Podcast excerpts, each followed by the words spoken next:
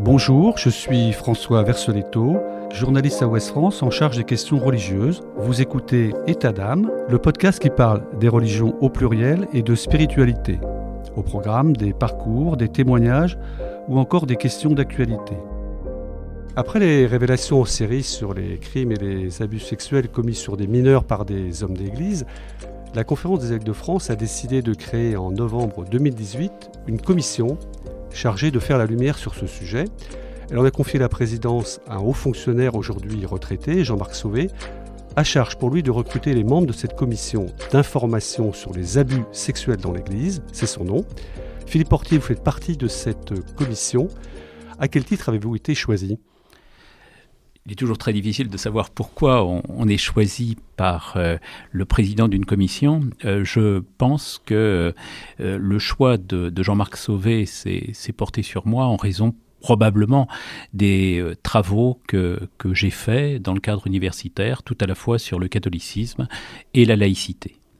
Est-ce que vous avez accepté immédiatement lorsque Jean-Marc Sauvé vous a sollicité? Non, bien sûr. Lorsque l'entretien s'est déroulé, j'ai été immédiatement euh, intéressé par euh, le sujet, euh, qui est un sujet très important pour la société française, qui peut donner lieu aussi à des recherches de fond sur les reconfigurations du, catholicisme. toutefois, j'ai très vite mesuré l'ampleur de la tâche qui nous attendait, la difficulté aussi d'écouter les victimes. On n'en sort jamais totalement indemne, comme vous le savez. Et euh, j'ai pris trois ou quatre jours pour euh, donner au président Sauvé euh, mon approbation. cela dit, une fois que l'approbation a été donnée, le travail s'est enclenché avec beaucoup d'énergie et, aussi avec le désir de faire avancer la connaissance d'un dossier qui est extrêmement difficile, qui est souvent extrêmement douloureux. Alors vous êtes un spécialiste reconnu de l'histoire des religions en général et de la laïcité en particulier, mais est-ce que vous, vous aviez étudié précisément la question des abus sexuels commis par des clercs auparavant? La réponse est plutôt non. En revanche, j'avais euh, beaucoup travaillé déjà euh, sur euh, le rapport que l'Église catholique pouvait entretenir avec les questions familiales, avec les questions sexuelles, à partir à la fois d'une analyse des textes, à partir aussi des mécanismes de régulation de la sexualité que l'Église, depuis le XIXe siècle, a mis en place à l'intérieur de son propre organisme. Et de ce point de vue, euh, j'étais, me semble-t-il, euh, théoriquement préparé à m'emparer d'un sujet comme celui-là, avec cette idée toutefois que la question des abus sexuels ouvrait un territoire qui m'était inconnu et que j'ai appris depuis lors à mieux fréquenter, probablement à mieux connaître. mieux fréquenter et mieux connaître à partir essentiellement d'ailleurs d'un travail sur les archives que l'Église met à notre disposition. Alors les membres euh, ont des profils un peu différents qui j'imagine euh, se complètent. Euh, il y a combien de membres dans cette commission? Il y a 22 membres dans cette commission, 12 hommes, 10 femmes. La moyenne d'âge des membres de la commission se situe à 57 ans et Jean-Marc Sauvet a choisi les membres de cette commission en fonction de leur position dans le champ social, administratif, académique. On trouve dans cette commission euh, des magistrats, on trouve des avocats, on trouve aussi des médecins euh, spécialisés souvent euh, sur les questions de psychologie ou, de psychiatrie, mais aussi des spécialistes de la protection de la jeunesse, des spécialistes aussi de du militantisme autour de, la question des, victimes, et puis également, je crois que c'est très important, des universitaires, des universitaires juristes, des universitaires anthropologues, sociologues, et euh, même pour ce qui me concerne, politistes, spécialistes en effet euh, de la question du rapport entre le religieux et le politique. Alors ce sont des fonctions que j'imagine euh, bénévoles Ce sont des fonctions totalement bénévoles. En même temps, il y a quand même un budget pour faire fonctionner cette commission. Qui est-ce qui la finance? Cette commission se trouve être financée par euh, l'institution catholique elle-même. Et comme euh, le note le, président Jean-Marc Sauvet, euh, les financements qui sont alloués à cette commission ne connaissent pas d'une certaine manière de, de limites théoriques. Sans doute y aura-t-il des limites pratiques, mais comme le dit Jean-Marc Sauvet, c'est la première fois dans l'histoire de sa carrière administrative qu'une institution comme l'Église euh, euh, ne fixe pas de limites à euh, l'exercice financier de sa propre mission. C'est donc là quelque chose de tout à fait euh, intéressant, original, de tout à fait intéressant et, original, ce qui montre au fond cette absence de limite financière, que l'Église prend euh, le travail de cette commission euh, au sérieux et qu'elle estime qu'il y a là un problème, une question qu'il faut absolument résoudre pour que l'Église parte ou reparte d'un nouveau pas. Mais si c'est l'Église qui finance, ça ne pose pas la question de l'indépendance de la commission en question? En effet, le lien financier pourrait être euh, un lien d'assujettissement. C'est probablement là une question. Une question que nous avons résolue par le mode de fonctionnement même de notre, de notre commission. Euh, tout d'abord, euh, celui qui la préside, le président Sauvet, est considéré comme un haut fonctionnaire qui n'a jamais transigé avec les règles de la neutralité. C'est un point qui est extrêmement important et il a choisi, je crois, les membres de la commission qui est la sienne en fonction de leur capacité euh, à prendre les dossiers avec toute la distance objectivante qui s'impose. Euh, c'est un premier élément les personnels de cette commission qui ne sont pas, je crois, euh, susceptibles de porter, susceptibles de porter atteinte à la réputation de la Commission. Réputation de neutralité portée par les membres mêmes de la Commission. Puis il y a un deuxième élément dont je peux témoigner, euh, c'est euh, la, la, façon euh, dont la Commission fonctionne. Les modalités de travail sont des modalités qui respectent et qui font tout pour respecter l'indépendance, la neutralité de la Commission.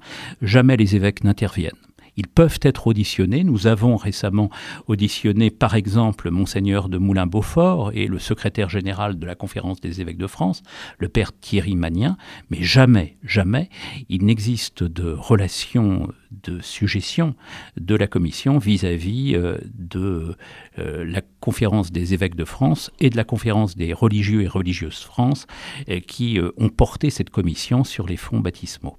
Modalité de fonctionnement organisée de telle manière que le travail se place à extrême distance de l'institution qu'il a nommée. Finalement, quels sont les objectifs que, que vous poursuivez? Est-ce qu'il s'agit seulement euh, je mets seulement entre guillemets, d'établir des statistiques sur les abus sexuels qui ont été commis euh, au sein de l'Église depuis les années 50 Non, pas du tout. Euh, la, finalité de la commission se définit au pluriel et elle est précisée dans la lettre de mission que le président de la conférence des évêques de France, que la présidente Madame la sœur Margron, euh, euh, présidente de la conférence des religieux et religieuses de France, ont adressé au président Sauvet euh, lorsqu'ils l'ont nommé. On trouve parmi ces finalités des points tout à fait importants, faire le point, en effet, d'un point de vue historique, sociologique, sur l'état des abus sexuels dans l'Église depuis 1950. C'est donc, vous le voyez, une période extrêmement longue qu'il nous a été demandé d'étudier, 70 euh, ans. S'ajoute à cela euh, une interrogation sur euh, les comportements de l'Église catholique tout au long de cette période.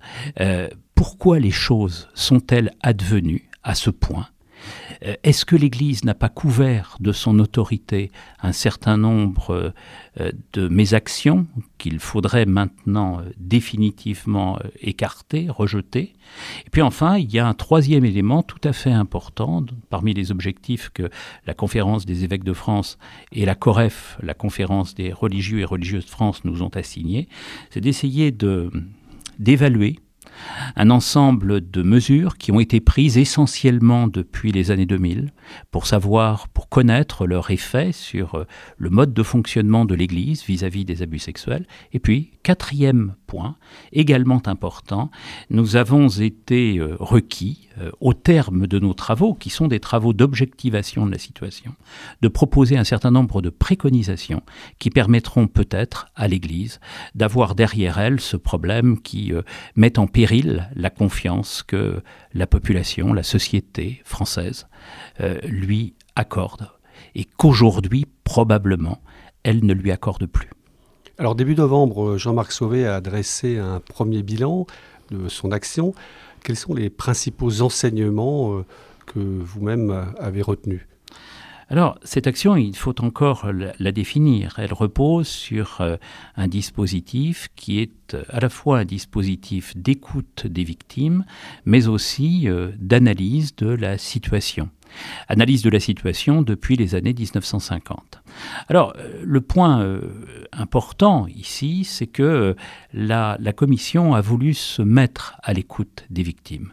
Elle s'est mise à l'écoute des victimes en diffusant un numéro, un numéro de téléphone que les victimes peuvent appeler et dans le cadre de cette plateforme d'écoute, les victimes peuvent donner tous les renseignements, euh, toute leur, toute leur histoire, leur propre mémoire du drame qu'elles ont pu vivre euh, à des écoutants professionnels. Alors c'est un premier élément, je crois, très important et euh, depuis le mois de juin, c'est 2019. C'est au cours de ce mois qu'a été ouverte la plateforme d'écoute. Nous avons reçu, si on y ajoute les, courriels, si on y ajoute les courriers aussi, nous avons reçu 4000 euh, appels.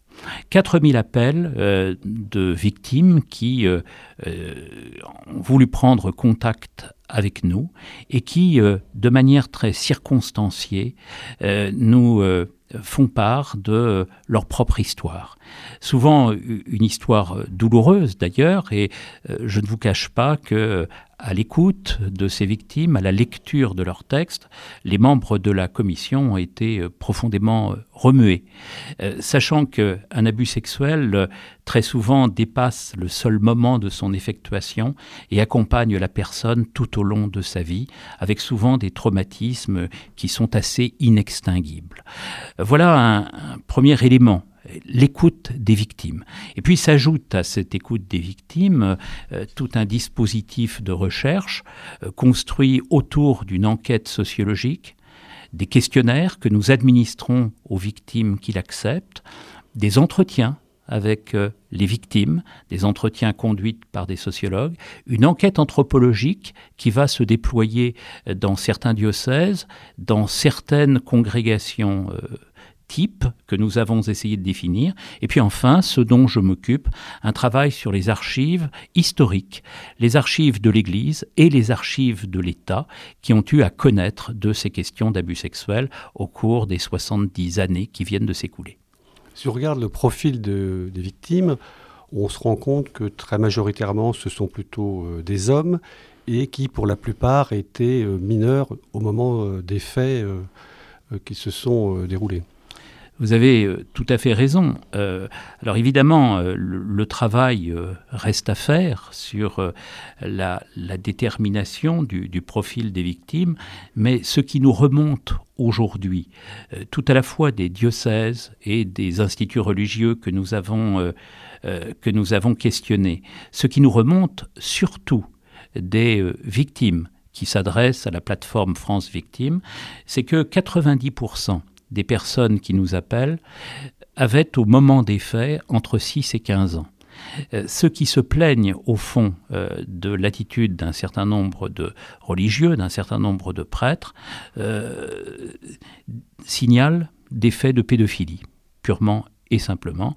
Ce ne sont pas des adultes qui sont primordialement visés, mais des enfants ou des préadolescents. C'est à ce moment-là que se détermine essentiellement l'abus.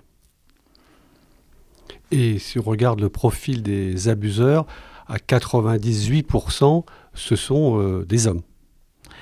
vous avez tout à fait raison, ce qui nous remonte à la fois des congrégations et des diocèses, ce qui nous vient aussi des témoignages des victimes, ce qui nous viendra probablement demain d'un sondage réalisé par euh, l'Institut français d'opinion publique, l'IFOP, c'est cette idée que ce sont les hommes qui abusent, euh, qui abusent euh, au-delà de 95, 97, 98%, les chiffres resteront à déterminer, mais ce sont évidemment ces abuseurs-là qui sont visées plus que des abuseuses euh, que nous ne trouvons pas en effet euh, dans nos enquêtes.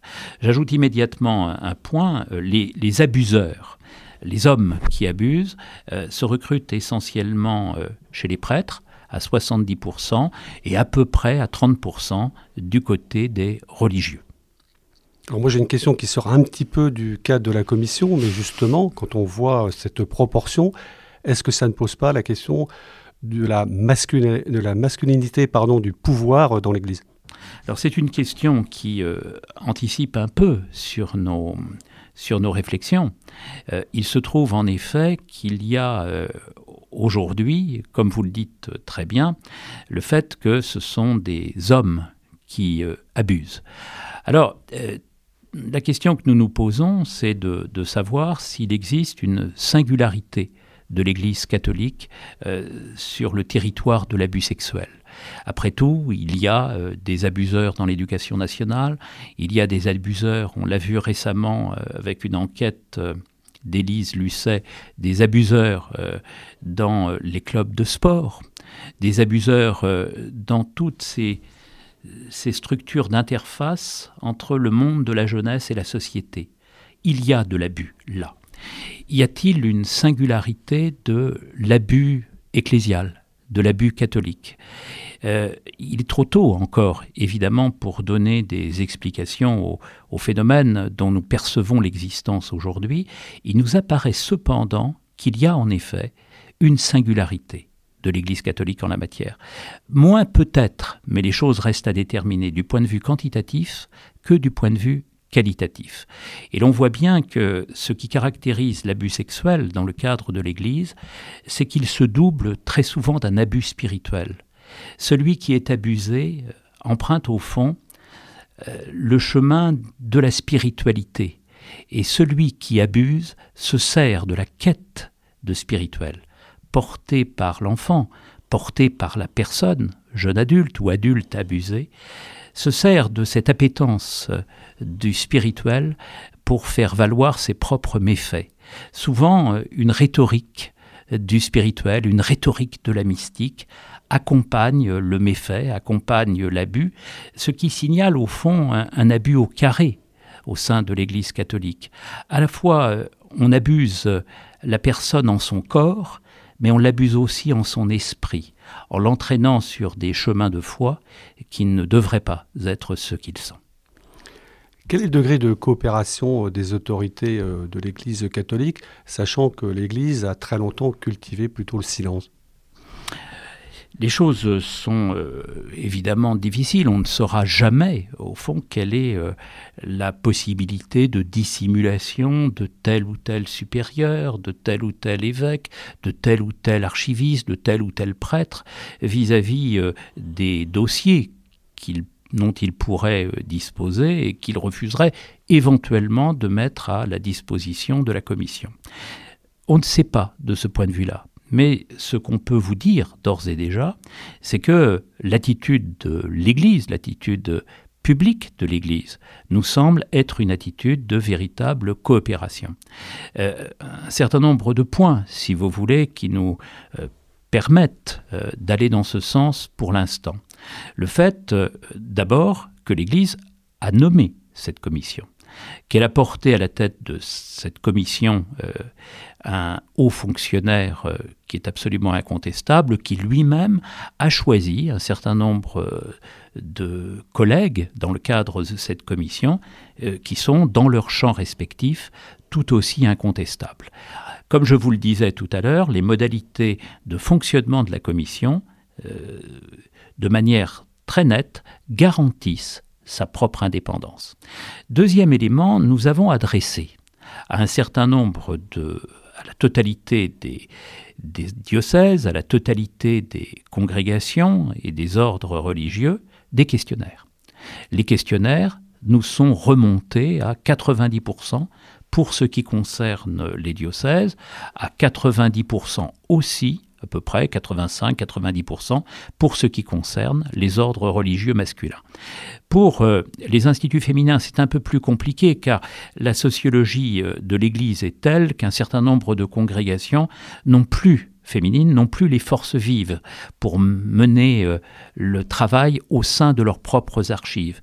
Mais pour ce qui concerne les ordres encore très actifs, pour ce qui concerne les diocèses, on voit bien que de ce point de vue-là, les demandes de la Commission ont été Et j'ajouterai un, troisième point, c'est que pour l'instant, lorsque nous demandons à l'Église de nous ouvrir leurs propres archives, la porte est ouverte et que nous allons avoir la possibilité de travailler au sein des archives diocésaines, au sein des archives des instituts, dans les mois qui se profilent.